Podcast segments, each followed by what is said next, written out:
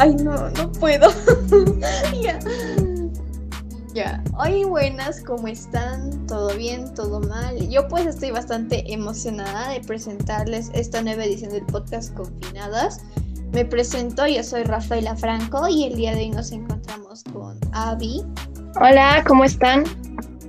Lara. ¡Oli! Pame. ¡Oli! Y Desi. ¡Oli!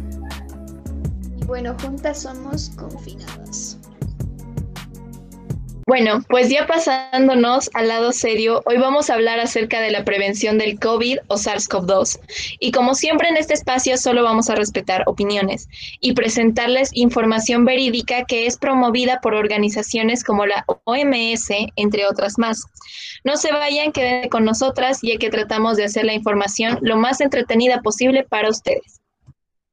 Es cierto y cabe recalcar que se ha desinformado mucho ante el tema y se ha presentado negligencia por varias autoridades al no informar bien a la población acerca de estos temas tan importantes hoy en día. Exacto, pero ahora sí les presentamos las mejores maneras para prevenir el COVID. Bueno, pues algo que siempre estamos escuchando es acerca de usar las mascarillas constantemente y no reutilizarlas. Y yo sé que a veces tenemos la mala costumbre de cambiarlas después de mucho tiempo o en el peor de los casos, lavar las mascarillas y reutilizarlas de esta manera o simplemente no usarlas. Y cabe recalcar que eso está demasiado mal, pues la vida útil de una mascarilla es de aproximadamente cuatro horas como máximo ya que se puede desgastar el filtro de, la mascarilla y básicamente no tendría nada de protección en nuestro organismo.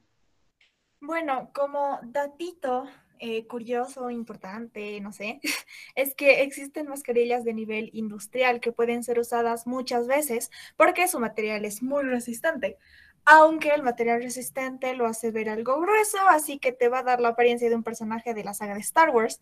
Así que tengan cuidado de no ir por ahí diciéndoles a todos como Darth Vader. Yo soy tu padre.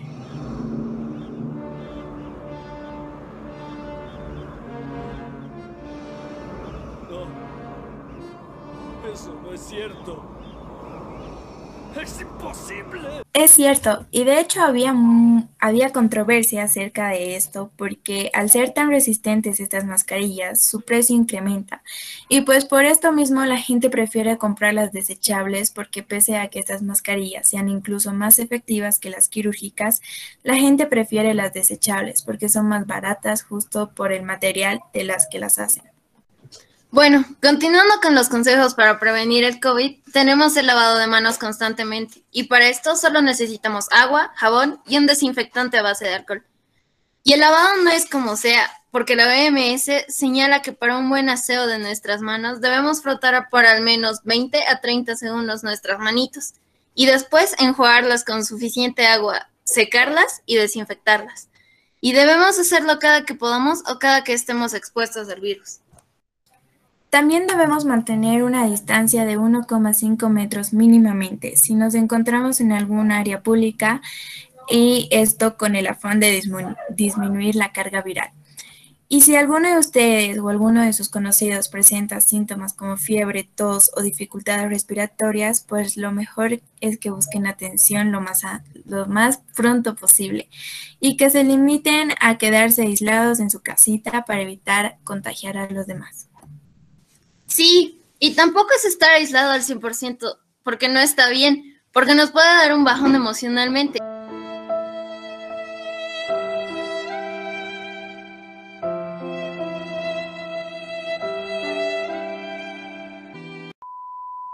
Entonces, tal vez para interactuar con los demás, puedes organizar eh, llamadas con tus amigos o jugar algo con ellos, porque no solo levantas tus ánimos, sino también los de ellos, y no se van a sentir tan solitos. Bueno, y ya para ir cerrando el podcast, vamos a hablar acerca de las vacunas que más llamaron mi atención, que en este caso son siete. También vamos a hablar en algunos casos acerca de los laboratorios de los cuales provienen y la efectividad que tienen sobre nuestro organismo.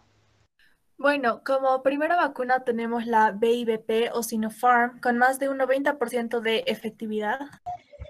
Después tenemos a la vacuna BioNTech o Pfizer con un 95% de efectividad. La vacuna Johnson Johnson o Janssen con un 66.3% de efectividad. La vacuna Oxford o AstraZeneca con un 63.09% de efectividad. La Sputnik B con un 89% de efectividad. La Moderna con un 94.1% de efectividad, que muy probablemente la vayamos a recibir los jóvenes de 12 a 17 años de edad.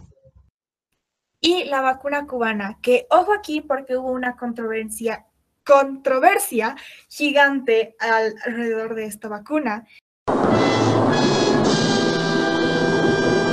ya que en el Twitter de la CIGB dijeron que tenía 92.28% de efectividad, pero en realidad después de algunas investigaciones se descubrió que solamente tiene el 62.5%. Eh, dijeron que solamente se trataba sobre un error y todo eso, pero la verdad yo no estoy muy segura al respecto. Y si bien es una buena noticia la llegada de las vacunas, también se han presentado escasez de estas en territorio boliviano y efectos secundarios. Sí, y bueno, algunos efectos secundarios de las vacunas fueron dolor, inflamación o enrojecimiento donde se administró la vacuna, fiebre leve, escalofrío, cansancio, dolor de cabeza, dolor muscular y articular. Y bueno, hasta aquí llegó nuestro reporte. Espero que les haya servido de algo, aunque sea para informarse un poquito más acerca del COVID, pasar el rato enterándose del chismecito Espero también que puedan pasárselo a alguien que realmente lo necesite, necesite informarse acerca del tema. Y pues ya nos despedimos. Esperemos encontrarnos en otra ocasión. Y no se olviden hacerle stream al podcast, votar, seguirnos. Así que chao.